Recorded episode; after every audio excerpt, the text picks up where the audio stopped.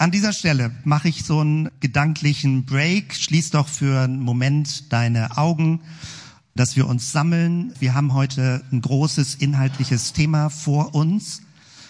Und das Anliegen ist nicht, die Dinge unnötig kompliziert zu machen, aber differenziert genug darüber zu sprechen, dass sie nicht simple Antworten liefern und einfach den großen Bogen. Und letztendlich geht es darum, einen großen Blick für Gottes Geschichte zu bekommen.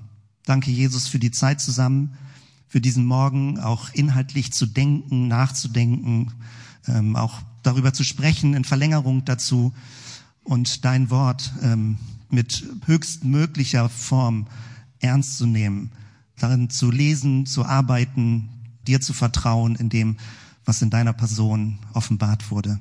Danke, Jesus, dafür. Amen. So, jetzt schalten wir zurück zu diesem Bild, die Offenbarung des Johannes. Ich hatte eben davon gesprochen, dass es eine akustische Raumdekoration gegeben hat und eigentlich wäre es passend gewesen, so mit ganz verzerrter E-Gitarre Musik zu liefern. Aber ich meine, die Dosis kann auch irgendwann zu hoch werden, dass man emotional dann äh, fix und fertig ist. Und so soll ja ein Sonntagmorgen auch nicht gedacht sein. Es geht um die Offenbarung. Die Offenbarung ist ein sehr gefährliches Buch. Und die 2000 Jahre, knapp 2000 Jahre, die die Offenbarung eine Wirkungsgeschichte erzeugt hat, hat viel, viel Schaden angerichtet. Es hat viel Menschen inspiriert, viel Trost gegeben, aber je nachdem, wer sie aus welcher Perspektive ausgelegt hat, hat sie Ermutigung oder auch Schaden verursacht. Und ich möchte euch also nicht rein allein den Text der Offenbarung zeigen. Wir haben den ganzen Monat Zeit. Ich möchte dich gewinnen, selbst die Offenbarung zu lesen. Äh, sie hat eine Reihe von Kapiteln und wenn man vielleicht so eine Einstiegshilfe hat, eine Brille hat, wie man die Offenbarung lesen kann, dann ist es möglicherweise auch nicht mehr ganz so bedrohlich, wenn du ein paar Rahmenbedingungen dazu auch äh, von mir jetzt heute Morgen hörst. Ich habe zwei Teile. Der erste Teil beschäftigt sich eher allgemein mit dem Thema Apokalyptik, Offenbarung und was der Unterschied zur Prophetie ist. Wir haben vor zwei Monaten den Propheten Micha, vor einem Monat den Propheten Micha behandelt. Da ging es um die Prophetie im Alten Testament, aber die Offenbarung ist eine andere Kategorie von Literatur und das muss man verstehen, damit man von der Bildwelt nicht völlig überrollt wird, die da drin vorkommt. Und in einem zweiten Teil möchte ich dann ein bisschen direkter in den Text der Offenbarung reingucken. Aber wie gesagt, es sind eine Reihe von Kapiteln, die kann man natürlich jetzt nicht durchlesen. Aber an dieser Stelle kurz eine Vorabbemerkung noch. Wir haben vor vielen Jahren, als wir aus irgendwelchen Gründen klappte das gerade mal nicht, wir hatten keine Predigt am Start und es gab keine Möglichkeit, richtig sich vorzubereiten. Und dann habe ich ein Experiment gemacht mit der Gemeinde, in der ich damals war, dass wir während der üblichen Predigtzeit die Hauptpassagen der Offenbarung einfach nur vorlesen im Gottesdienst. Wir haben zusammen gesungen, zusammen gebetet und dann etwa eine halbe Stunde oder länger, also ich hatte das in meiner Thompson Bibel markiert, sind Leute ans Pult gegangen und haben immer so einen Abschnitt, vielleicht so ein Kapitel vorgelesen. Und ich hätte das nicht für möglich gehalten, wenn man die Offenbarung einfach nur am Stück laut liest bis zum Schluss bist du zum Schluss sowas von inspiriert und getröstet und ermutigt.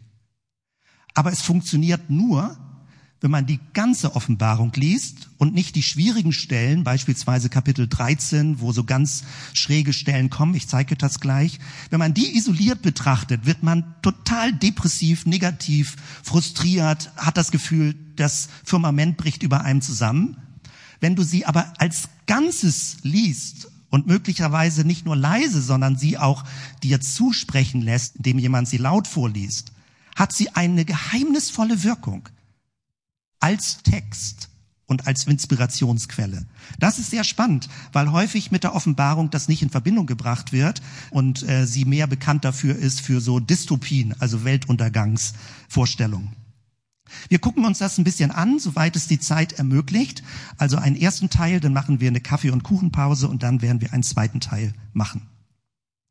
Jetzt beginne ich mit euch super aktuell und frage euch als kleine Starterfrage, weiß jemand, wo dieses Bild, diese Skulptur zu finden ist? Vielleicht kennst du dich ein bisschen mit Monumenten aus, mit Gebäuden aus. Hast du dieses Bild irgendwo schon mal gesehen? Ja, genau. Ich, ich wusste es auch nicht. Aber 37 Pluspunkte für Babsi. Guckt euch das an. Mittendrin ist dieses, ist die Skulptur hier. Das, es gibt die irgendwo hier. Ich finde die schon gar nicht mehr. Hier in der Mitte habe ich sie gemacht. Und das ist das Bremer Rathaus. Die habe ich letzte Woche gemacht. Habe ich dieses Foto. Und ich muss euch dieses Foto nochmal zurückzeigen, was nämlich da drauf ist. Wir reden über die Offenbarung. Hier ist eine Person, hier unten, die gebeugt ist und so einen Stab im Hinterteil hat, ja, und ein Schwert, was ihr aus der Hand genommen wird von einer zweiten Person, die auf ihr sitzt und die Weltkugel hält. Auch der Löwe ist ganz wichtig, genau. Der Löwe praktisch ist zur Seite mit dieser Figur, die oben drauf sitzt. Die Deutung, hier kniet der Papst und der Papst war während der Reformationszeit der Antichrist. Die katholische Kirche war die Hure Babylon und die Reformation hat gegen die Hure Babylon gekämpft und hat den Papst förmlich hier als Skulptur am Bremer Harthaus. Bremen war eine Bürgerstadt, die kämpfte gegen die katholische Vorherrschaft. Und der Papst wurde praktisch hier öffentlich gedemütigt in der Skulptur, indem sein eigener Papststab auch noch ihm ins Hinterteil gesteckt wurde. Das ist Lokalkolorit hier in Bremen. Und das zeigt, wie hochaktuell das ist. Das ist insofern auch hochaktuell, weil in dieser Woche, jetzt am 9. November, ist die erste Reformationspredigt vor 500 Jahren in Bremen gehalten worden. Und dann nahm die Reformation hier in Bremen ihren Lauf und die katholische Kirche ist für viele Jahre zurückgedrängt worden. Der Dom war ja ursprünglich katholisch und ist dann evangelisch genutzt worden. Also Bremen hat eine sehr spannende Reformationsgeschichte, die gerade jetzt 500 Jahre Jubiläum hat und wir sind mitten in den Offenbarungsdeutungen drin, wenn man diese Skulpturen am Bremer Rathaus sich anguckt. Und dort sind verschiedene Dinge. Das sind ganz viele Offenbarungsmotive. Welche Figuren aus der Offenbarung, welche Engel, welche Zornschalen und so weiter da ausgegossen werden und dann hier äh, dokumentiert sind. Ich zeige euch das nochmal. Eben war das Stichwort auch der Löwe das, der kommt vor in Offenbarung 5, Vers 5 und einer von den Ältesten spricht zu mir, weine nicht. Siehe, es hat überwunden der Löwe aus dem Stamm Juda, die Wurzel Davids aufzutun, das Buch und seine sieben Siegel.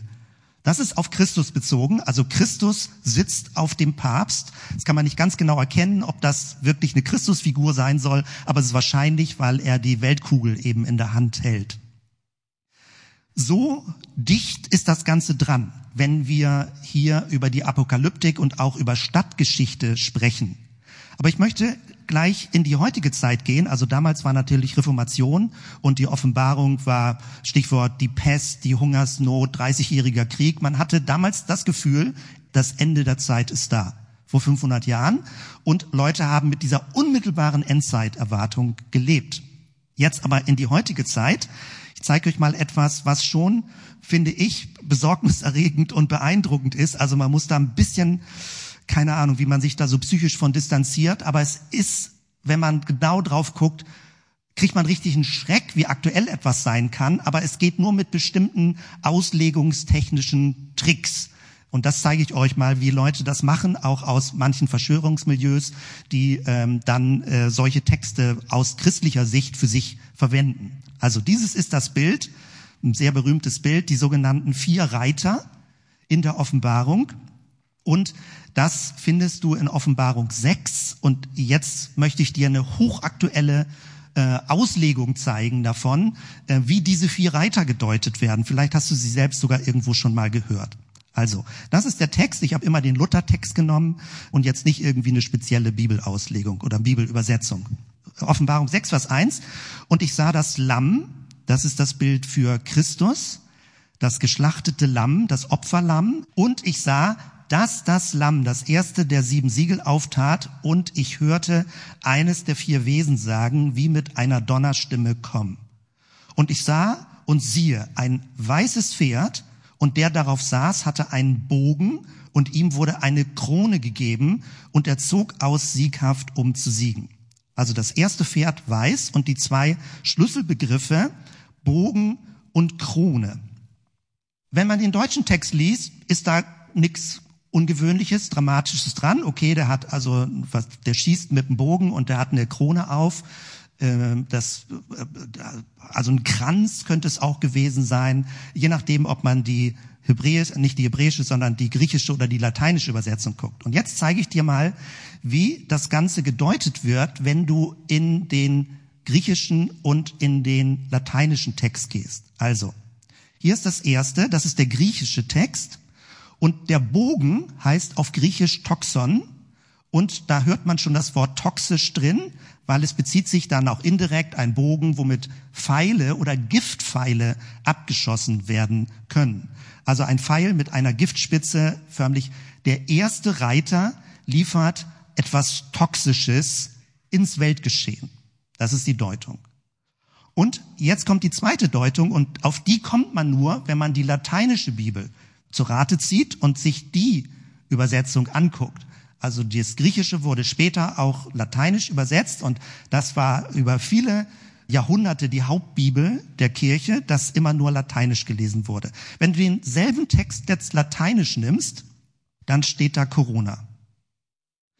Das heißt also, die Krone ist lateinisch, das ist ein ganz normales Wort. Schade, dass es so verdorben ist durch den Virus. Die Krone ist eine Corona, lateinisch. Griechisch der Bogen Toxon und lateinisch die Krone Corona. Wenn du diesen Text nimmst, dann hast du das Gefühl, die Offenbarung erfüllt sich vor deinen Augen mit der Corona-Pandemie. Und das haben auch eine Reihe von Leuten so ausgelegt, dass sie förmlich gesagt haben, der erste Reiter ist jetzt die Endphase der Weltgeschichte beginnt und dieser erste Reiter liefert die erste Phase. Nun, soweit kann man das ja noch, sagen wir sagen, okay, Pandemie, äh, wir sind mit der Welt dabei, es gibt Gegenmittel und es gibt äh, Impfungen, aber es gibt ja vier Reiter. Und jetzt kommt die Logik.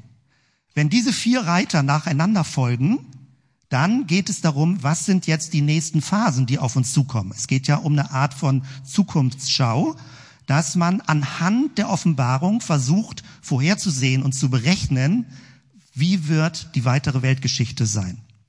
Also die nächste Stufe, der nächste Reiter ist jetzt und als es das zweite Siegel auftat, das Lamm, hörte ich das zweite Wesen sagen, kommen. Und es kam heraus ein zweites Pferd, das war feuerrot. Und dem, der darauf saß, wurde Macht gegeben, den Frieden von der Erde zu nehmen, dass sie sich untereinander umbrächten, und ihm wurde ein großes Schwert gegeben. Das wird gedeutet auf den Ukraine-Krieg, dass jetzt die Welt in Krieg versinkt. Nebenbei, es gab viele, viele Kriege im 20. Jahrhundert, aber jetzt hat man das Gefühl, es ist nochmal. Und es ist natürlich die Bedrohung eines dritten Weltkrieges, die auch da ist. Dann gehst du zum dritten Reiter und als es das dritte Siegel auftat, hörte ich das dritte Wesen sagen, komm, und ich sah und siehe ein schwarzes Pferd und der darauf saß, hatte eine Waage in seiner Hand und ich hörte etwas wie eine Stimme mitten unter den vier Wesen sagen, ein Maß Weizen für ein Silbergroschen und drei Maß Gerste für ein Silbergroschen, aber dem Öl und den Wein tu keinen Schaden. Also es geht um eine Teuerung, die Waage, es geht um Gewichtsmaße, es geht darum, dass die Preise hochgehen. Ja, dass wir also jetzt in einer Phase leben, wo die Preise hochgehen, die ganze Weltwirtschaft zusammenbricht und dass der Weizen nicht mehr da ist. Also dass äh, die ganzen Dinge knapp werden und es Hungersnöte auslöst. Du hast das Gefühl, du bist mittendrin in dieser Geschichte. Und alle warten auf das vierte Pferd. Was ist das vierte Pferd? Ja, dieses wirkt schon so wie mittendrin in der Erfüllung. Und das vierte Pferd ist so. Und als es das vierte Siegel auftat, hörte ich die Stimme des vierten Wesens sagen, komm, und ich sah und siehe ein fahles Pferd, und der darauf saß, dessen Name war der Tod. Und der Hades zog mit ihm einher. Das ist die Atombombe. Willst du noch weiterlesen, die Offenbarung? Steht ja eigentlich alles schon da, wie die Weltgeschichte zu Ende geht. Ich fand das echt gruselig. Also ich finde das irgendwie verstörend, beeindruckend, gruselig, faszinierend wo man denkt, meine Güte, ist das so etwas wie eine Beschreibung der Phase, in der wir uns gerade befinden? Und wichtig ist, wenn du dich mit solchen Themen auseinandersetzt oder solche Texte liest wie die Offenbarung, dass du auch eine Art von Selbstbeobachtung bei dir machst. Was löst so ein Text bei dir aus? Bei mir löst es aus, als ich das so zum ersten Mal gehört habe, bei mir löst es aus, dass ich gelähmt werde, dass ich denke, es bringt sowieso nichts. Wir warten eigentlich nur noch ab. Wozu soll ich mich irgendwo in der Welt engagieren? Die Welt geht irgendwann unter. Lass uns uns einigeln als Kirche und an den Händen halten und Lieder singen. Wenn das der Effekt ist, egal in welchen Milieus du christliche Verschwörungsmythen hörst oder Leute meinen, jetzt so wahnsinnig aktuell prophetisch die Offenbarung auszulegen, wenn das der Effekt ist, dass du innerlich gelähmt wirst und förmlich in so eine Hypnose reinkommst, dass ja alles schon dasteht und nicht aufzuhalten wäre, dann hat die Offenbarung genau das Gegenteil ausgelöst von dem, was sie sollte. Das passiert nur, wenn man die Texte aus dem Zusammenhang reißt und nicht den großen Bogen liest. Denn es geht darum, dass die Offenbarung dich inspiriert, dass sie Mut machen soll, dass sie dir hilft, durchzuhalten. Und das sieht man nur, wenn man den großen Bogen vor Augen hat. Also dieses ganz drastisches Beispiel. Ich bin ja schon seit den 80er Jahren jetzt mit Theologiesachen und Studium unterwegs und als ich Jugendlicher war, in einer Gemeinde aufgewachsen, wo, ich kann mich noch sehr gut dran erinnern, sehr ausführlich über das Buch Daniel gepredigt wurde. Im Buch Daniel wird ja alles berechnet, wann, wie, wo ganz genau hier die Phasen der Weltgeschichte kommen. Und ich merke, wie mich das als Jugendlicher super fasziniert hat. Ich wollte ja irgendwie wissen, was kommt. Und gleichzeitig hat es mich innerlich ganz bedrückt und verstört und depressiv gemacht. Und diesen Effekt muss man für sich ein bisschen vor Augen behalten. Es gibt eine Reihe von anderen Bildern, die natürlich in vielfältigster Form dargestellt werden. Wir beginnen mit den schwierigen Themen. Ja, ich habe euch einen schwierigen Einstieg hier geliefert, denn zu diesem Bild gehört auch dazu, dass hier oben das Lamm ist, was über allem steht. Das wird manchmal übersehen bei den vier Reitern, was das aufgeschlagene Buch hat und was mit einer Krone, mit einer wirklichen Leuchtkrone versehen ist. Es gibt etwas anderes, sehr berühmtes. Also ich musste auswählen, ich habe jetzt drei Sachen ausgewählt, die so typische Deutungen über Jahre, Jahrzehnte immer wieder vorkommen. Das nächste, was ich dir zeigen möchte, ist die sogenannte Zahl. Offenbarung 13, Vers 18. Hier ist Weisheit. Wer Verstand hat, der überlege die Zahl des Tieres. Also das, das Wort Antichrist kommt in der gesamten Offenbarung gar nicht vor. Das wissen manche Leute gar nicht. Das kommt im Johannesbrief vor und so weiter an anderen Stellen. Es wird von einem Tier geredet, einem bösen Tier, ähm, das bestimmt. Das war nicht so ideal. Ja, das gehörte eigentlich zur Show. so, hier Offenbarung, alles fällt runter, selbst vom Pult hier. Also das, die Zahl, die sogenannte Zahl, auch sehr, sehr, sehr berühmt, ähm, die sogenannte 666, passt ja auch gut, kann man sich gut merken, 666. Vom Urtext ist das, was auch viele nicht wissen, gar nicht so eindeutig. Für viele Jahre wurde übersetzt mit 616. 616, aber das hat man trotzdem in alle möglichen Weise gedeutet. Denn der Punkt ist, dass die Zahlen in der hebräischen Bibel dass die Zahlen, also wenn auch die Offenbarung sich darauf bezieht, dass Zahlen Buchstaben sind und Buchstaben Zahlen sind. Also jeder Buchstabe hat einen Zahlenwert in der hebräischen Sprache und das sind ja Rückbezüge auch auf das Buch Daniel. Das heißt, du kannst, wenn du Namen hast, kannst du so etwas wie Summen bilden. Du kannst aus jedem Namen und aus jedem Wort also das addieren und dann hast du eine Endsumme oder Quersummen. Also kann man ganz viele Zahlenspiele mitmachen. Und diese 666 wird immer als Endsumme verstanden. Also welcher Name zum Beispiel eines Papstes ergibt 666? Dann ist es der Antichrist. Welcher Kaiser in seinem Namen ergibt 666? Dann ist es der Antichrist. Und die ganz neueste Form, darüber zu sprechen, und das ist nicht die neueste, also ich meine, ich rede jetzt von 80er, 90er Jahren, als das Internet aufkam, gibt es die Abkürzung für das Internet, nämlich www, World Wide Web. du kannst schon ahnen, dreimal www, 666, das ist doch verdächtig ähnlich und es wird verblüffend ähnlich, denn im hebräischen Alphabet ist das W, das Waf. Welcher Buchstabe? Die 6. Jo, damit sind wir richtig. So sieht's aus. Hebräisch, waf, waf, waf, ist 666.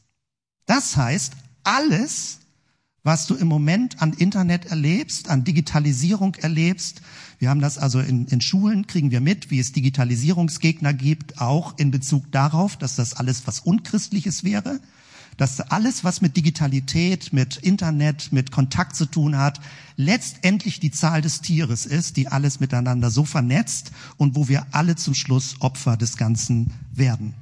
Kann sein, weiß man nicht so ganz genau. Gerade sind die Tribute von Panem online gegangen bei Netflix. Wer sie noch nicht gesehen hat, dort geht es darum, dass gegen eine Imperiummacht, die medientechnisch Menschen völlig hypnotisiert, dass man dagegen ankämpft und wie das funktioniert, wie so eine Revolution entsteht. Das sind die größten Filme, die weltweit geguckt werden. Also wir sind da mittendrin und die Offenbarung liefert permanent Material dafür, dass man mit dieser Bildwelt gerade auch bei Filmen arbeiten kann. Die ganzen Apokalypsen, die es äh, gibt, ob nur ein Meteor einschlägt auf die Erde, was auch immer möglich ist, ob Flutkatastrophen kommen. Es gibt ja viele Katastrophen, aber man nimmt dann die Offenbarung, um es zu deuten und worauf man hinaus will, um Vorhersagen zu treffen. Also um Dinge hochrechnen zu können. Ein drittes Beispiel noch, nee, hier ein kleiner Zwischengag. Auch dieses hier ist ziemlich problematisch. Ja, also falls ihr hier dieses hier gesehen habt, also Satellitenantenne sollte man nie abkürzen, dann hat man ein Problem. Und ganz aktuell mit der Corona-Pandemie ist das Malzeichen, nämlich nicht so simpel, dass du irgendwie einen Chip im Handgelenk hast, sondern dass dir das gespritzt wird durch die Impfung. Das mini kleine Nanopartikel, dir durch die Impfung gespritzt werden und du damit weltweit lokalisierbar wirst mit deinem Körper. Das wissen wir nicht und das sind ja auch nur die Eliten, die das äh, gemacht haben und die haben das alles als Kontrollbildschirm an einem riesigen Display und überprüfen das alles. Aber damit, dass du dich hast impfen lassen, hast du dir praktisch etwas initiieren lassen und das ist alles von Bill Gates irgendwie organisiert worden, dieser Impfstoff, damit du jetzt ein Opfer bist dieser Medienindustrie. Du kannst es glauben oder nicht. Das Malzeichen, hier geht es darum, dass Menschen eben zu Sklaven gemacht werden und dass sie nicht mehr kaufen und verkaufen können die ganze Sorge, die ja berechtigt ist, dass du jetzt mit Computerchips bezahlst, dass du mit dem Handy bezahlen kannst und natürlich wird es irgendwann kommen, dass du mit dem Handgelenk, dass Chips hier direkt implantiert werden, wenn du möchtest. Damit kannst du Bahn fahren, ohne wenn du dein Bargeld vergessen hast. Also es gibt viele Formen, das wird digital weitergehen mit allen Vor- und Nachteilen, mit aller Bedrohung, die damit verbunden ist. Ja, das wird so sein. Aber dieses Malzeichen oder dieses Zeichen, mit dem man kaufen und verkaufen kann, das bezog sich schon damals in der römischen Welt, wenn Menschen ein Brandzeichen bekommen haben oder wenn das Gesicht des Kaisers auf den Münzen war. Damals konntest du nur kaufen und verkaufen in offizieller Weise, wenn du die Währung des Kaisers verwendet hast. Und wir kennen das von Jesus, wie er sagt, muss man Steuern zahlen, nicht, wie er denn darauf antwortet. Also diese Vorstellung, dass das Imperium durch ein Bild oder durch ein Brandzeichen dich zum Eigentum machen will, die gibt es schon seit 2000 Jahren. Und wir erleben das in immer neuen Wendungen, wie das Ganze aktualisiert wird. Das ist letztendlich der Punkt. Die Offenbarung ist geschrieben worden für die damalige Zeit, aber man dreht immer eine neue Schleife, die Bilder neu zu interpretieren. Und wir wissen nie, ob wir am Ende der Deutung sind. Also ob es wirklich das Ende ist oder ob irgendwann eine neue Schleife gedreht wird, wie das Ganze zu verstehen ist. Ich springe mal gerade nach vorne. Es gibt zum Beispiel eine Stelle, wo es um ein zehnköpfiges Tier geht. Und als damals die Europäische Union gegründet wurde, 1957 mit sechs Staaten, da dachte man, das ist jetzt das zehnköpfige Tier auf dem Boden des römischen Reiches und man wartet darauf, wie aus den sechs zehn Staaten werden würden, die praktisch dieses Imperium aufbauen. Inzwischen sind in der Europäischen Union 27 Staaten und man kommt mit der Rechnung nicht so ganz hinterher, was denn noch das zehnköpfige Tier ist. Also, so überleben sich Deutungen, wenn plötzlich Dinge sich ganz anders denn entwickeln. Es gibt eine Reihe von Berechnungen, das überspringe ich mal so ein bisschen, vielleicht kennst du das, wie das alles ganz genau äh, gerechnet wird. Wir werden in einem Monat ein bisschen mal Endzeitkonzepte uns angucken und gerade auch was die Erwartung des Messias angeht, welche verschiedenen Deutungen es dazu gibt. Dazu dann später mehr. Dies ein Bild aus der Berliner Charité. Es sah so ähnlich aus wie ein Hörsaal, in dem ich als Jugendlicher, äh, als junger Mann studiert habe, als Student. Ich hatte zwischenzeitlich in Hamburg studiert. Ich gehe ein bisschen biografisch rein. Und es gibt einen ganz alten Lehrsaal an der Hamburger Uni.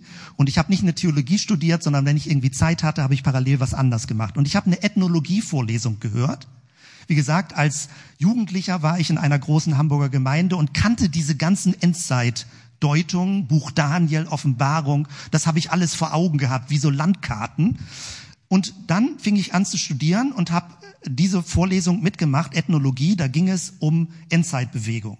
Ich dachte, kannst du mal, kann nicht schaden, guck dir das mal an, hör dir das mal an. Und ich ging inspirierter und verstörter nach jeder Vorlesung raus. Der Dozent damals, der Professor, stand vorne in so einem Hörsaal, wirklich so ganz alt mit knarrende Holzbänken, so ganz steil hoch und erzählte vorne ganz nüchtern und trocken, wie es jede 100 Jahre immer einen neuen Zyklus an Endzeitbewegungen gibt Besonders bei den Tausenderjahren gab es jetzt auch, also der Wechsel 1000 vor 1000 Jahren, jetzt beim 2000 Jahr wieder der Wechsel mit dem Computervirus, ob die Zeitumsprünge nicht funktionieren würden, wieder, die Welt sollte ja schon längst untergehen.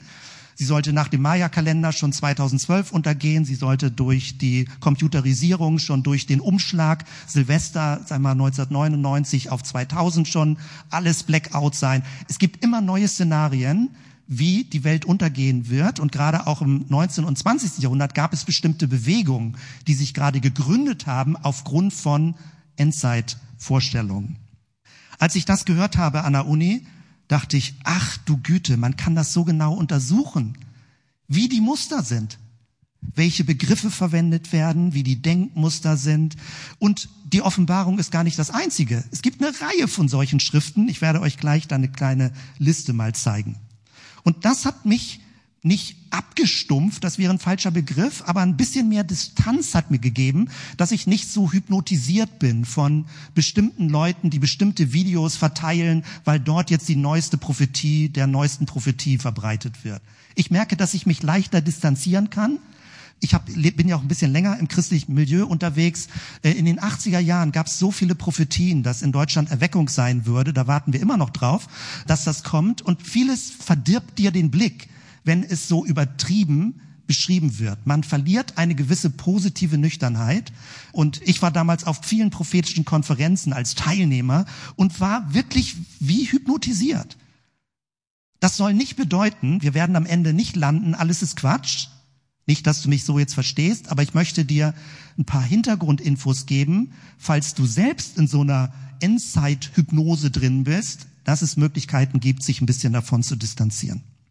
Jetzt gucken wir uns das mal an als Darstellung hier, wie unterschiedlich das Ganze zu verstehen ist.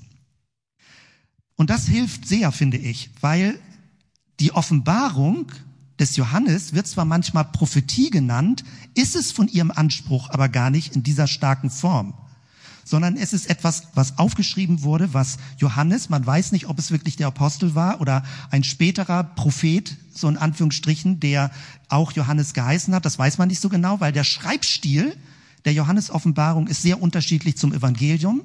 Das passt nicht wirklich zusammen vom Stil her. Und deswegen auch die frühe Kirche hat er gesagt, das ist Johannes gewesen, aber späteren Forschungen haben ihr gesagt, das ist schwer verständlich, warum so völlig unterschiedliche Vokabeln und völlig unterschiedliche, auch vom griechischen Niveau, eine unterschiedliche Sprache verwendet wird. Aber wie auch immer, spielt insofern nicht wirklich eine Rolle. Was wichtig ist, ist zu verstehen, dass die alttestamentliche Prophetie eine andere Logik hat als die sogenannten Apokalypsen. Also Apokalyptik heißt, etwas wird enthüllt. Jemand sieht etwas, er kann förmlich hinter die vordergründige Sicht der Welt gucken, er kann dahinter sehen und schreibt das auf. Er kann förmlich in die himmlische Welt gucken und schreibt das auf. Das meint Apokalypse. Eine Enthüllung. Aber es ist was ganz anderes als Prophetie nach alttestamentlichem Verständnis. Und das finde ich für mich sehr hilfreich, das zu differenzieren. Also ganz kurze Zusammenfassung. Der Übermittlungsweg ist bei der Prophetie häufig das Hören.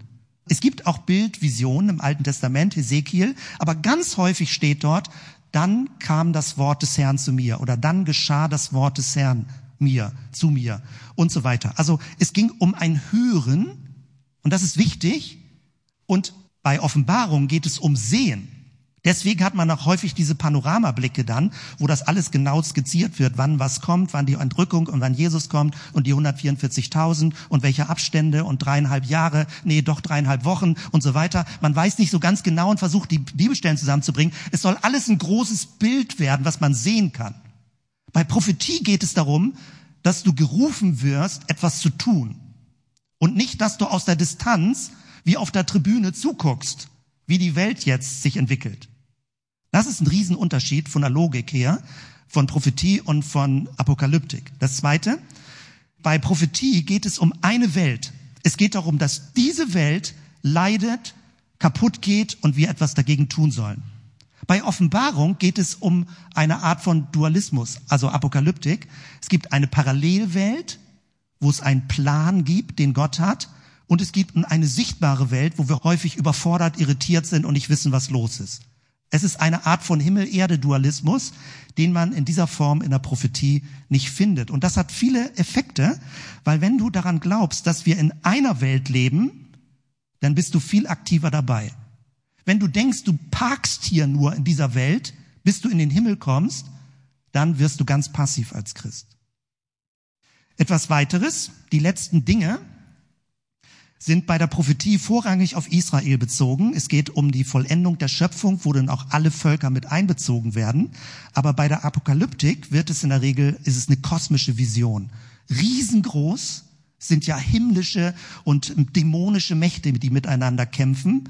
Und es geht eher darum, dass zum Schluss die Erde sich auflöst dass sie verbrennt, dass sie im Abgrund verschwindet, so ungefähr üblicherweise bei Apokalyptik und dass man auch deswegen gar nicht groß was retten soll von der Erde. Du kannst vielleicht raten, je nachdem, in welchem christlichen Milieu Menschen unterwegs sind, haben sie eine völlig unterschiedliche Sicht von Nachhaltigkeitsthemen und Ökologie. Wozu soll ich mein Leben ändern, wenn diese Welt sowieso nicht zu retten ist? Das ist so wichtig, was für ein Weltbild wir im Kopf haben. Und ein apokalyptisches Weltbild, wenn es schlecht verstanden wird, macht dich passiv und du denkst, es bringt sowieso nichts, sich in dieser Welt zu engagieren. Deswegen ist es gefährlich, eine schlechte Apokalyptik sozusagen vor Augen zu haben. Beim Gottesgericht geht es darum, die Prophetie ist eher was Innerweltliches, ein, ein Ereignis, was angekündigt wird, wo es aber darum geht, dass Gott möchte, dass dein Verhalten sich ändert. Es hat einen pädagogischen Aspekt.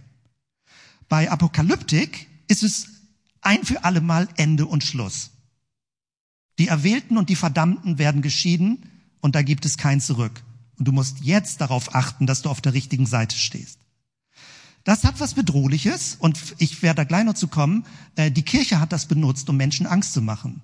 Mit der Apokalyptik kann man Menschen Angst machen. Und das kann man auch der Kirche vorwerfen, dass sie die Offenbarung so verwendet hat. Und als letztes, und darauf läuft es zum Schluss dann alles hinaus, bei der Prophetie geht es darum, dass wir mitleiden mit dieser Welt. Es geht um Trauer, es geht um Zerbruch, Klagelieder wie Jeremia. Er sitzt in den Trümmern von Jerusalem und sagt, wie konnte uns das passieren? Wird die Güte Gottes uns nochmal erreichen? Also er sitzt in den Kriegstrümmern gewissermaßen und redet sich das Ganze nicht schön, dass da irgendwie wahnsinnig jetzt im Himmel und so weiter. Die Welt ist kaputt und zerbrochen. Die Prophetie sagt, wir Menschen haben Anteile daran, dass die Welt so kaputt geht. Und wir müssen was ändern. Das ist Prophetie. Prophetie ist eine Art von Aufruf. Es ist ein moralisches Gewissen des Volkes. Bei Micha haben wir das ganz deutlich gesehen. Die heutige Prophetie sind Forscher in Bezug auf Klimaforschung, Klimaaktivisten, egal wie du jetzt die einzelnen Handlungen findest oder nicht. Aber das sind prophetische Leute, die sagen, es darf so nicht weitergehen. Das ist die Tradition der Prophetie, die nicht sagt, ach wird schon, Status quo, lass mal laufen lassen, so schlimm kann es nicht sein, sondern Leute, die sagen, nein, es wird problematisch werden und wir haben eine Mitschuld daran. Und nicht im Sinne von, Gott macht das schon alles, sondern wir verursachen den Schaden. Das ist die Energie der Prophetie. Die Apokalypse sagt, naja, wenn sowieso alles den Bach runtergeht, meine Güte, genieß dein Leben und versuch das Beste draus zu machen. Das ist sehr unterschiedlich von der Handlungsmotivierung, je nachdem, was du in deinem, äh, sag mal, in deinem Inneren drin hast und was, also wie, mit welchem Weltbild gewissermaßen du unterwegs bist. Ich möchte dir noch zum Abschluss vor der Pause zeigen, wie die Offenbarung in der Kirchengeschichte gedeutet wurde, welche Phasen es gab und das hilft mir auch bestimmte Dinge zu verstehen, weil ich finde es sehr ärgerlich, wenn sie so destruktiv missbraucht wird, aber es hat eine Geschichte und ich gehe das in fünf Phasen kurz durch. Du kannst die Folien bekommen, also wenn du dir das in Ruhe nochmal nachlesen möchtest. Hier ganz schnell der Prozess der unterschiedlichen Auslegung, die Offenbarung des Johannes. Es gab eine erste Phase, das war wirklich das am Ende des ersten Jahrhunderts, zweites Jahrhundert, als die Offenbarung geschrieben wurde, wussten die Leserinnen und Leser, worauf sich die Bilder beziehen.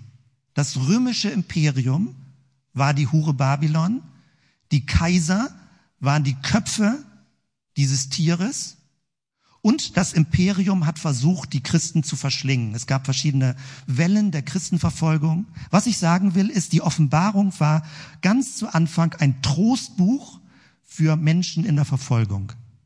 Nämlich, dass Gott im Himmel Dinge im Blick hat, Menschen, die ihr Leben geben, Märtyrer, dass es nicht vergessen sein wird, dass sie gesehen werden und dass sie in das Buch des Lebens eingetragen werden. Und dass am Ende der Zeit das Böse nicht siegen wird. Das war die Botschaft der Offenbarung. Und das hat Menschen getröstet in diesen ersten Jahrhunderten. Was viele auch wahrscheinlich nicht wissen, ist, dass die Offenbarung sehr umstritten war, ob sie überhaupt ins Neue Testament kommt. Die östliche Kirche fand das gar nicht so stimmig. Und das hat Gründe, da komme ich gleich noch drauf, weil die Botschaft so, wenn man sie aus dem Zusammenhang liest, so dunkel ist, so negativ ist, dass man denkt, damit wollen wir das Neue Testament aufhören. Auf keinen Fall. Das heißt, die Offenbarung war eine von vielen Schriften. Es gab damals Geistbewegungen, die sogenannten Montanisten. Es gab erste Klosterbewegungen und die haben bei ihren gemeinsamen Essen viele verschiedene Schriften gelesen. Das war nicht nur das heutige Neue Testament. Das gibt es ja erst seit Ende des vierten Jahrhunderts.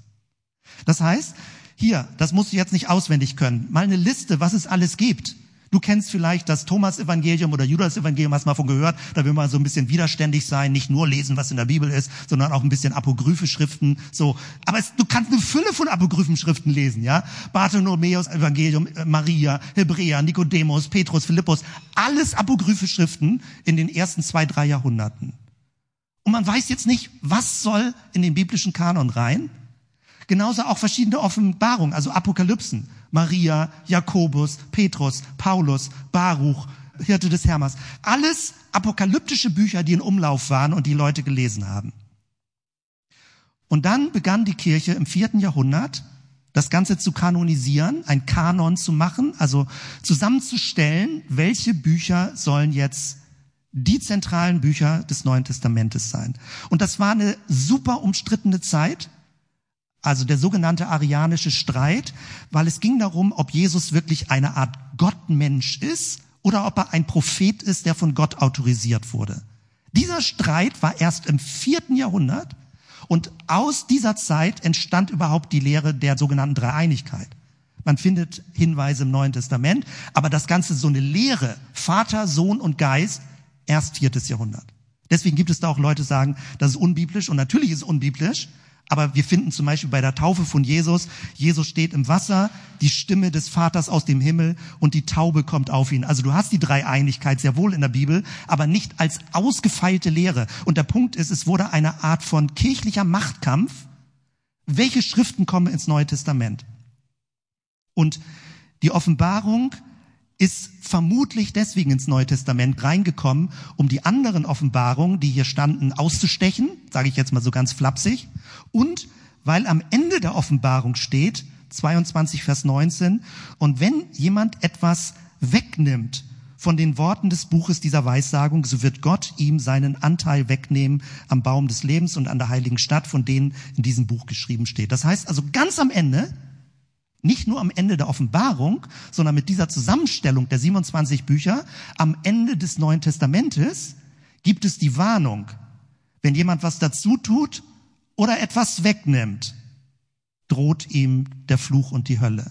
Das heißt, es war ein, also jetzt mal ganz nüchtern, unfromm formuliert, es war ein kirchenpolitischer Machtkampf, der auch dazu führte, dass diese Offenbarung, die wir heutzutage lesen, ans Ende des Neuen Testamentes gekommen ist, als autorisiert gilt, kann man ja auch so sehen, ist ja offenbar auch so von den frühen Kirchenvätern, aber es gab auch eine politische Motivation dahinter, die Offenbarung so zusammenzustellen, denn, und jetzt wird's dunkel in der Kirchengeschichte, jetzt übernimmt nämlich die Kirche die Führung der Auslegung und die Offenbarung wurde verwendet, das römische Reich wurde christianisiert, das römische Reich war nicht mehr die Bedrohung, sondern jetzt war die Bedrohung die Ketzer in den eigenen Reihen. Und das heißt, mit der Offenbarung durfte man mit Gewalt Ketzer umbringen, die sich nicht dem neuen richtigen Glauben angeschlossen haben. Das ist ein ganz, ganz dunkles Kapitel der Kirchengeschichte, dass die Kirche machtpolitisch sozusagen die Offenbarung verwendet, um das Volk einzuschüchtern und um Querläufer oder Gegenläufer hinzurichten. Mit der Offenbarung um die Kirche zu schützen. Also es hat sich völlig verdreht. Die Offenbarung ist praktisch durch das ein, ein neue Art von staatspolitischem Imperium, kirchenstaatspolitischen Imperium, als Schrift verwendet worden, um das Volk ruhig zu halten. In der Reformation wurde dagegen gedreht alles. Die Reformatoren, habe ich schon gesagt, haben die Kirche, den Papst genau nämlich andersrum gedeutet. Und dann kann man sich vorstellen, wie die Weltbilder gegeneinander gekämpft haben. Und erst in neuerer Zeit, 18. eher 19. Jahrhundert, der sogenannte moderne Dispensationalismus, da hast du diese ganzen Berechnungen an Grafiken, wie das jetzt ganz genau ausgerechnet wird, weil die Zukunft wurde erst dann entdeckt. Früher gab es gesellschaftspolitisch keine wirkliche Zukunft. Also das ist ein ganz neues Thema.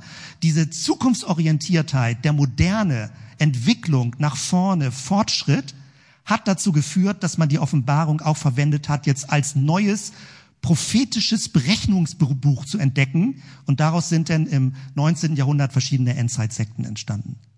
Ich wollte dir so eine kleine Skizze geben, wie unterschiedlich die Offenbarung verwendet wird, missbraucht wurde, aber auch zum Guten verwendet wurde. Und das im Hintergrund zu haben, ist sehr spannend, weil du musst die Offenbarung nicht, sag mal, hypnotisch, hypnotisiert lesen und trotzdem ist sie ein starkes Trostbuch, wenn du sie im Zusammenhang liest. Und das gucken wir uns im zweiten Teil an. Hier erstmal vielen Dank fürs Zuhören. War eine lange äh, Etappe. Wir machen gut zehn Minuten Pause so ungefähr. Bis Viertel vor kommen wir wieder hier zusammen und machen dann nochmal einen kürzeren zweiten Teil. Bis dann. Und damit möchte ich weitergehen und jetzt eher direkt in die Offenbarung reingucken. Wie gesagt, 22 Kapitel, viel Material und äh, man braucht da ein bisschen länger, das zu lesen. Es gibt ja auch eine Hörbibel, wo man sich das vorlesen lassen kann. Ich möchte dir ausgewählte Passagen zeigen. Die Gefahr des ersten Teils besteht darin, dass man jetzt zu distanziert von der Offenbarung ist. Also mein Anliegen war, dass man durch den Geschichtsüberblick oder durch die verschiedenen Varianten, wie viele verschiedene Typen von Apokalypsen es gibt, dass man dadurch ein bisschen eine Distanz bekommt und nicht immer denkt, okay, jetzt ist das Letzte, jetzt geht alles unter und ich bin völlig, sag ich mal, geblockiert, apathisch, hypnotisiert von irgendwelchen Untergangsstimmungen. Die Offenbarung begleitet die Kirchengeschichte schon seit 2000 Jahren und sie hat mal mehr, mal weniger Hochkonjunktur. Ich meine, klar, in der heutigen Zeit hat man das Gefühl, es ist problematisch, wo wir gerade leben, in welcher Zeit, aber man kann sich das heute kaum noch vorstellen. Während der Reformationszeit dachte man auch, morgen geht die Welt unter. Es gab verheerende Kriege. Ich habe eben gerade in der Pause hatten wir kurz äh, angesprochen, dieser berühmte Vers oder Spruch von Luther, wenn morgen die Welt untergehen würde, würde ich heute noch einen Apfelbaum pflanzen, der ja Luther zugeschrieben wird. Das ist keine Spruchkarte gewesen, das ist ein Weltlebensempfinden gewesen. Morgen kann die Welt untergehen. Aber Luther wollte Hoffnung machen und sagte, und trotzdem würde ich noch einen Baum pflanzen. Ähm, das ist damit gemeint, auch der Erste Weltkrieg oder die, wie gesagt, die Pest, die Hungersnöte, die verschiedenen Völkerwanderungen, die Geschichts, im Geschichtsbewusstsein gar nicht mehr so vor Augen sind in den ähm, vierten, fünften, sechsten Jahrhundert. Also alles immer neu gibt es eine neue Auflage von jetzt ist das Ende da. Und wir wissen nie, wann es da ist, aber häufig bisher hat sich herausgestellt, es war nur eine neue Schleife mit neuen Deutungen. Und worauf ich hinaus möchte, ist jetzt im zweiten Teil, dass bei aller inneren Distanz, die man möglicherweise auch jetzt ein bisschen, wenn man kritisch auf Bibeltexte guckt, die man innerlich haben kann, trotzdem diese Texte benutzt werden, damit der Heilige Geist dich inspiriert und Trost und Ermutigung gibt. Weil das ist das ursprüngliche Anliegen der Offenbarung. Wenn man die Texte nicht zerpflückt, nicht aus dem Zusammenhang reißt, nicht nur die dunklen Stellen zusammenbaut, dann merkt man, wie man innerlich ermutigt wird, wenn man gerade niedergeschlagen ist oder müde ist oder erschöpft ist. Man wird inspiriert und ermutigt durch die biblischen Texte. Und das, was ich gleich zum Schlussteil hin machen werde, ist, dass ich dir ausgewählte Texte vorlesen werde, die sehr leuchtend sind und die wir alle in der Offenbarung finden. Zunächst aber mal, wir haben es mit einer Bildsprache zu tun. Und dieses sind die großen Begriffe. Man könnte über jeden Begriff jetzt einen eigenen Vortrag halten.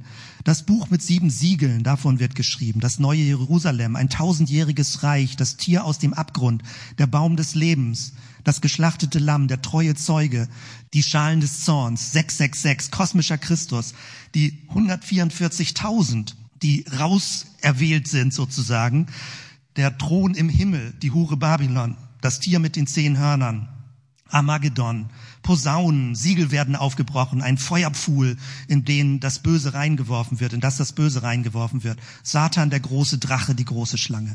Das heißt, du hast eine sehr, sehr mächtige Bildwelt und die wird aufgegriffen, auch in Filmen. Immer und immer wieder kommen Muster der Offenbarung vor. Das ist auch Kulturgeschichte. Unsere Kultur hat eine Bildwelt, die von der Offenbarung geprägt ist. Das ist sehr spannend und da kann man sich lange drin verlieren und alle möglichen Filmszenarien da vor Augen haben. Ich möchte dir zeigen, warum die Offenbarung so umstritten gewesen ist. Wenn man heutzutage eine Bibel in die Hand bekommt, denkt man ja, okay, das ist so ein Buch und das hat äh, insgesamt 66 Bücher und hat 39 im Alten Testament, 27 im Neuen Testament und denkt, das war's, das ist die Bibel. Aber man muss dann erklären, dass das eine Bibliothek ist, die zusammengestellt wurde etwa über tausend Jahre. Also das Alte Testament über viele hunderte von Jahren sind die Schriften gesammelt worden und die Schriften, die sich durchgesetzt haben, sind diejenigen, die von den Gemeinden, jüdisch wie christlich, aufgenommen wurden, rezipiert wurden, gebraucht wurden und wo man gespürt hat, in diesen Schriften ist eine Botschaft Gottes an uns. Als Jesus gelebt hat, gab es das Neue Testament nicht. Jesus hat nichts aufgeschrieben, dann sind die Briefe des Paulus gekommen. Wir haben da über das Markus-Evangelium vor zwei Monaten gesprochen. Die Evangelien sind relativ spät erst gekommen, als die Leute drohten zu vergessen, was passiert ist. Vorher alles mündlich eine Überlieferung. Und dann wurde es langsam verschriftlicht. Und die Offenbarung ist also die Standard Variante der heutigen Datierung ist so 90, 95 nach Christus geschrieben worden. Manche datieren sie ganz früh, sogar vor 70, manche sogar noch später. Das ist alles wissenschaftliche Forschung. Niemand weiß es genau. Die frühen Kirchenväter haben die Offenbarung Johannes zugeschrieben und das war das Kriterium, eins der Hauptkriterien, also nicht nur Kirchenpolitik, wie ich im ersten Teil gesagt habe, sondern eins der Hauptkriterien war, kann man die Schriften zurückführen auf apostolischen Ursprung. War es jemand, der Jesus gesehen hat, der praktisch das zum Schluss dokumentiert hat? Oder ist es eine Person gewesen, die ganz dicht dran war? Also nicht erst zweites und drittes Jahrhundert, sondern die dicht dran war am Geschehen und von dort her mit ihren Worten aufgeschrieben hat, was wichtig war zu überliefern. Weil also die frühen Kirchenväter auch die Offenbarung wirklich dem Apostel zugeschrieben haben, viele der Kirchenväter, hatte sie ein hohes Gewicht, aber die Botschaft ist so ganz anders, als man es sonst im Neuen Testament kennt. Ja? Also du hast eine Botschaft da drin, wenn die Offenbarung das letzte Wort im Neuen Testament hat, wird dadurch das Evangelium von Gottes Gnade verdunkelt. Das ist die große Frage, weil dort in der Offenbarung findest du, dass das Gericht nach den Werken geschieht. Also was Menschen getan haben, gut oder böse. Das ist eigentlich ein jüdisches Bild, dass das menschliche Verhalten eine größere Rolle spielt und dass man nicht, sag mal böse gesagt, von Kritikern gegenüber dem Christentum sagen kann, na ja, ihr habt ja einfach die Gnade, ihr macht allen möglichen Mist in eurem Leben, aber dann vergibt euch Gott einfach durch Jesus und die Gnade und alles ist wieder in Ordnung. So simpel ist es natürlich nicht. Dietrich Bonhoeffer hat das billige Gnade genannt, wenn aus dem Gnadengeschenk durch Christus nicht Lebensveränderung führt. Also wenn man das immer nur so für sich in Anspruch nimmt, ohne wirklich auch Konsequenzen zum Guten hin zu tätigen. Aber in der Offenbarung kommt dieses Thema Begnadigung ganz wenig vor. Es kommt viel stärker vor, das Böse wird gerichtet, du musst erwählt sein in Gott, in Christus, alle Werke werden nochmal aufgetan und das wird praktisch Revue passieren lassen, das Gericht Gottes. Natürlich gibt es sofort eine christliche Deutung, die sagt, in Christus ist dir alles vergeben. Du brauchst keine Angst haben vor diesem Endgericht. Und trotzdem legt die Offenbarung da die Betonung drauf. Ich glaube, manchmal habe ich das Gefühl, es ist gar nicht so schlecht, sich auch mal Gedanken darüber zu machen, dass das, was du in diesem Leben tust, dass das nochmal Revue passieren lassen wird. Dass man das nicht so einfach total alles löscht. Aber nicht, dass du Angst davor hast. In Christus bist du angenommen und willkommen und Christus steht für dich ein. Nur das ist der Grund, darüber rede ich gerade, weshalb die Offenbarung umstritten war, ob sie wirklich in das Neue Testament reinkommt, so wie Paulus von der Gnade Gottes spricht, die Botschaft für die heidnische Welt, ob die Offenbarung das Ganze nicht praktisch wieder so eine Rolle rückwärts macht. Am Ende des Neuen Testamentes läuft am Ende doch alles wieder auf den Zorn Gottes hinaus. Jürgen Moltmann, ein äh, sehr berühmter Theologe, hat gesagt, das Endgericht Gottes muss christianisiert werden. Er sagt, wir müssen im Blick behalten, dass Christus der letzte Richter ist und wir dürfen nicht so denken, dass plötzlich ein zweites Gesicht von Jesus kommt. Auf der Erde war er der Liebe und der Nette und im Himmel am Endgericht wird er plötzlich der zornige Richter sein. Diese Spaltung müssen wir aus dem Kopf rauskriegen. Das heißt, selbst wenn Jesus zum Schluss der Friedensrichter ist, bedeutet es, dass es ein gnädiger Friedensrichter ist. Aber die Offenbarung da muss man ein bisschen genauer hingucken, sage ich mal, um mit dieser Deutungslinie zurechtzukommen. Drittens, ist das Gericht nach den Werken trotz aller Gnade letztendlich erneut maßgebend? Das wäre die Frage. Und war Jesus mit seiner Demut und Sanftmut nur irdisch verkleidet, wandelt sich am Ende der Zeiten aber zum Vollstrecker von Gottes Zorngericht. Das sind die Fallgruben, wenn man die Offenbarung liest.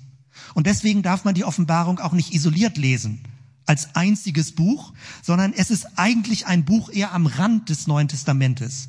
Es war umstritten. Es hat vielleicht nicht so hell, sage ich mal, das Evangelium drin, wie im Galaterbrief, wie im Römerbrief, wie Paulus das beschreibt.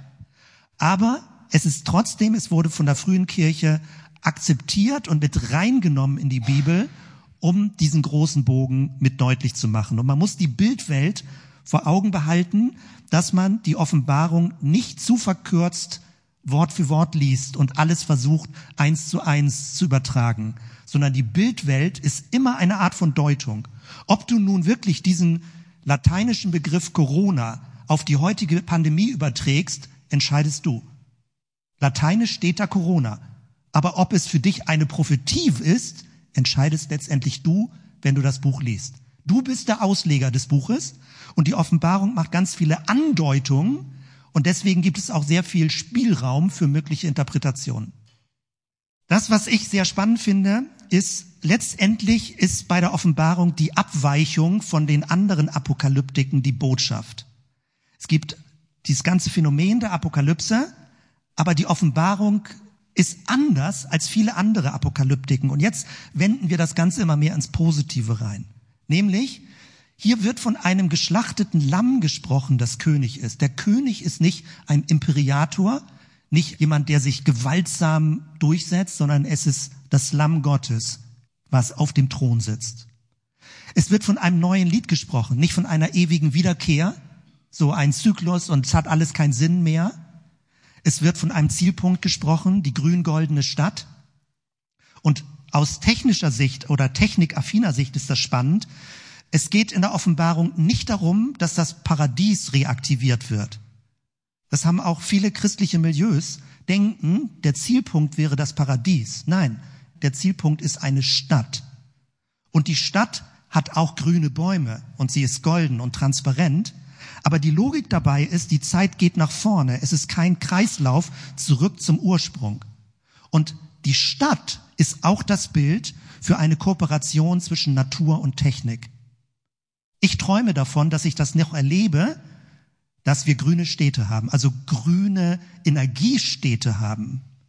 Es gibt schon viele Dinge darüber, wie senkrechte Wälder gepflanzt werden, senkrechte Begrünung läuft in riesigen Megastädten, dass dieser ganze Smog rauskommt, weil überall Pflanzen in die Städte reinkommen.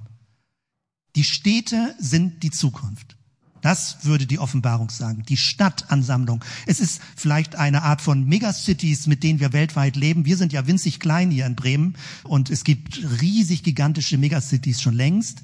Und was würde das bedeuten, wenn die Technik nicht verteufelt wird, sondern wenn es eine Kooperation zwischen Natur und Energiegewinnung in einer guten technischen Weise gibt? Das ist eher das Bild, was die Offenbarung hat mit diesem neuen Jerusalem. Spannend ist, dass die Stadt aus dem Himmel herunterkommt. Wenn du nur bei den 144.000 bist, geht es um die Entrückung, du bist weg und dann gibt es diese Kinderalbträume nachts, ob wenn die Eltern nicht nach Hause kommen, ob die Entrückung schon war. Ich weiß nicht, ob du so ein Milieu kennengelernt hast, wo Kinder Angst haben, dass Eltern nicht zurückkommen, weil sie vielleicht entrückt wurden und sie mussten zu Hause bleiben. Also das hat auch viel mit psychischen Dingen zu tun, also auch Verletzungen.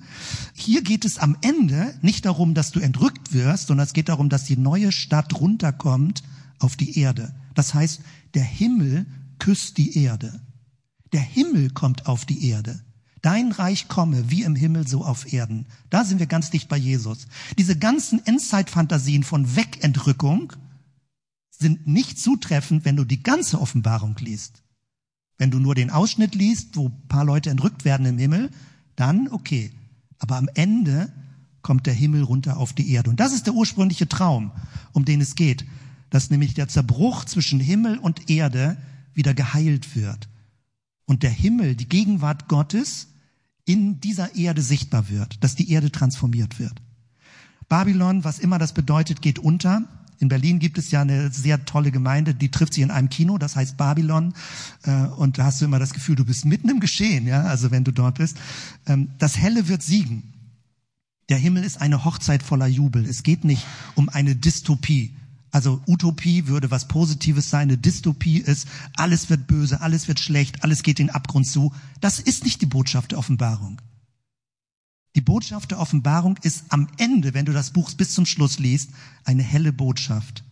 Es ist die Vision eines Friedensreiches und nicht eines Imperiums. Und deswegen hat die Offenbarung viele Menschen inspiriert. Seit vielen Jahren. Insbesondere Menschen, die unterdrückt wurden oder unterdrückt werden durch machtpolitische Systeme. Die Offenbarung ist ein Trost- und Befreiungsbuch, nicht indem man Menschen Angst macht und sie unterdrückt, sondern indem man Menschen inspiriert und aufrichtet und ermutigt, wenn sie dieses Buch zusammenlesen. Und jetzt ein paar Texte. Einfach ein bisschen meditativ. Ich lese sie vor, sage zwei, drei Sätze dazu und äh, dann weiter, ohne sie lange auszulegen.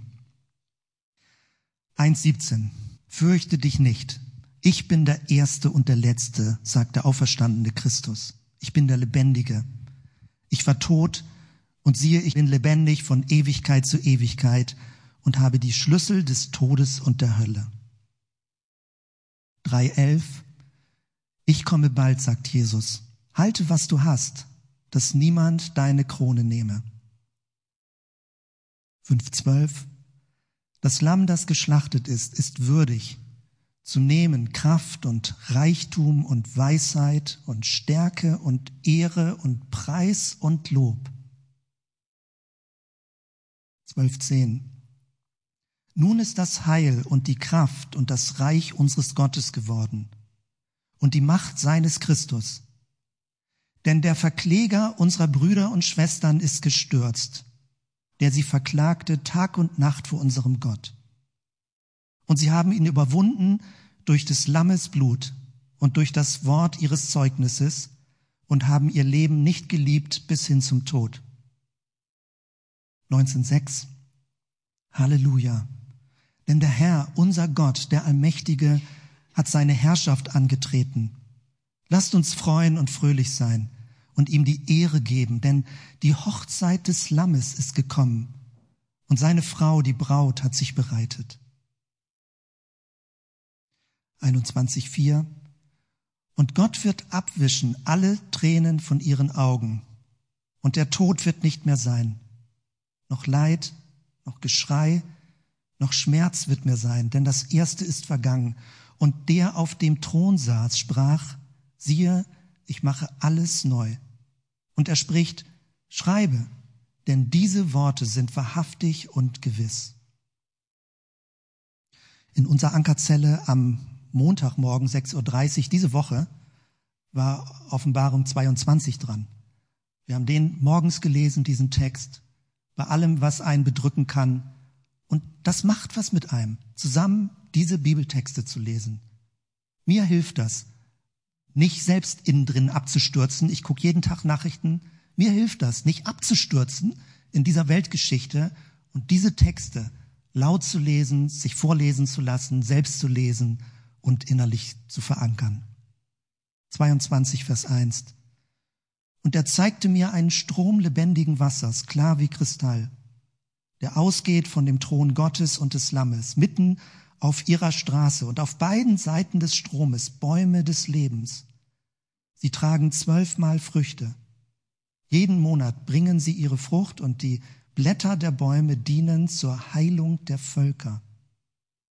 Und es wird nichts Verfluchtes mehr sein.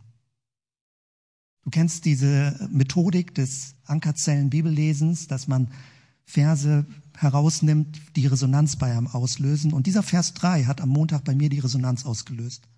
Es wird nichts Verfluchtes mehr sein.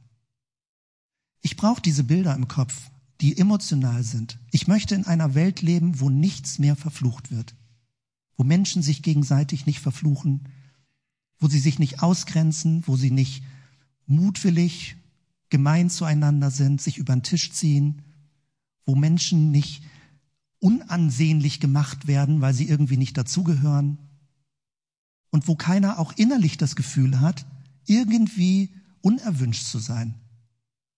Seit vielen Jahren lebe ich mit diesem Vers Römer 8, Vers 1. So gibt es nun keine Verdammnis mehr für die, die in Christus Jesus sind. Und diese Botschaft rettet mich. Ich kenne dieses Gefühl der inneren Verdammnis. Ich kenne das Gefühl, nicht gut genug zu sein. Ich kenne das Gefühl, je nachdem, ob es berechtigt oder unberechtigt ist, aber ich kenne dieses Gefühl, sich unerwünscht zu fühlen, nur geduldet zu werden. Es gibt auch Momente, wo ich denke, mich muss es eigentlich nicht geben. Und wenn ich dann solche Texte lese, und es wird nichts Verfluchtes mehr sein, das ist eine Botschaft für dich, falls du das heute Morgen hören magst, neben all den anderen Dingen, die eher so, sag ich mal, Wissensdinge waren. Es geht darum, dass dein Herz berührt wird. Du bist nicht verflucht in Christus, du bist willkommen, du bist erwünscht. Sag das auch dir selbst, sprich mit deiner Seele.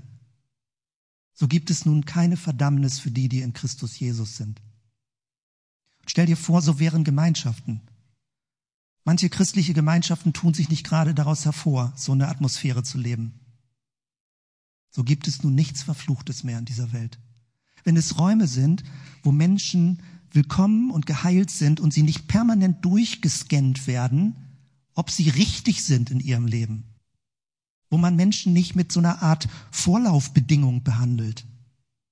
Stell dir vor, dass Gemeinden schon jetzt diese Atmosphäre des Reiches Gottes leben können, bestmöglich, so gut wie sie es halt können, und abbilden und es Räume sind, Gemeinschaften, Beziehungsräume, in dem diese Atmosphäre herrscht. Ein Leben aus der Fülle, etwas Positives, wo du dich nicht rechtfertigen, nicht erklären musst, wo du nicht was darstellen musst, um angenommen zu werden. Mich hat das die ganze Woche begleitet und es wird nichts Verfluchtes mehr sein. 22, 17. Und der Geist und die Braut sprechen, komm. Und wer es hört, der spreche, komm. Und wen dürstet, der komme. Wer da will, der nehme das Wasser des Lebens umsonst. Mit diesem Lied habe ich Klavierspielen gelernt. Zum Schluss. Die Kernbotschaft der Offenbarung. Wenn du überfordert bist, vertraue auf Gottes Plan. Du fühlst dich unbedeutend, aber in der Offenbarung wird an vielen Stellen gesagt, auch das Kleine hat eine Kraft. Du bist manchmal innerlich verzweifelt, aber das Böse hat nicht das letzte Wort. Du verlierst manchmal den Mut, aber der Messias wird siegreich sein. Gott bringt in Christus einen Lebensraum des Friedens hervor. Die Erde und der Himmel werden zum Guten verwandelt. Bleibt standhaft im Glauben und lebt voller Erwartung nach vorne auf Gottes neue Welt hin. Die biblischen Texte sind dafür da, dass sie nicht nur analysiert werden oder studiert werden oder aus der Distanz gelesen werden, bei allem, was okay ist, wie ich das ja auch heute Morgen gemacht habe. Aber letztendlich sind sie dazu da, dass der Geist Gottes innerlich dich berührt. Sie werden förmlich verwendet als Transportmittel oder als, als Resonanzraum, damit dein Herz erreicht wird. Und jetzt geht es weniger darum, dass ich was gesagt habe oder wir Texte gelesen haben, sondern dass du heute Morgen hörst in deinem Inneren, Gott sieht, wo du gerade bist. Gott sieht dich auch in deiner Angst. Er sieht dich in deiner Überforderung. Er sieht dich manchmal in deiner Mutlosigkeit. Er sieht dich, wo du müde wirst in dieser aktuellen Weltsituation. Und es gibt nicht die Vorhersage, dass morgen alles besser ist. Es kann noch Jahre so weitergehen. Aber die Botschaft ist, dass Gott Dinge sieht und dass am Ende der Zeit, wann immer das ist, am Ende der Zeit wird das Helle die Oberhand bekommen. Und das Friedensreich Christi wird nicht aufzuhalten sein. Darum geht es, dass die Offenbarung dich inspiriert und tröstet und ermutigt, da dran zu bleiben und nicht auszusteigen, wenn du überfordert bist mit vielen Dingen, die aktuell in der Welt passieren. Lass uns doch so schließen mit diesen Gedanken und ich habe einen Segensvers rausgesucht, wo das genau vorkommt. Der Gott der Hoffnung und des Friedens. Ich denke, das wäre schön, wenn wir zusammen aufstehen und den können wir auch zusammen sprechen. Du kannst ihn ja vorne mitlesen in den Abschnitten, dass wir das so gemeinsam beschließen. Der Gott der Hoffnung aber erfülle euch mit aller Freude und Frieden im Glauben, dass ihr immer reicher werdet an Hoffnung durch die Kraft des Heiligen Geistes. Amen.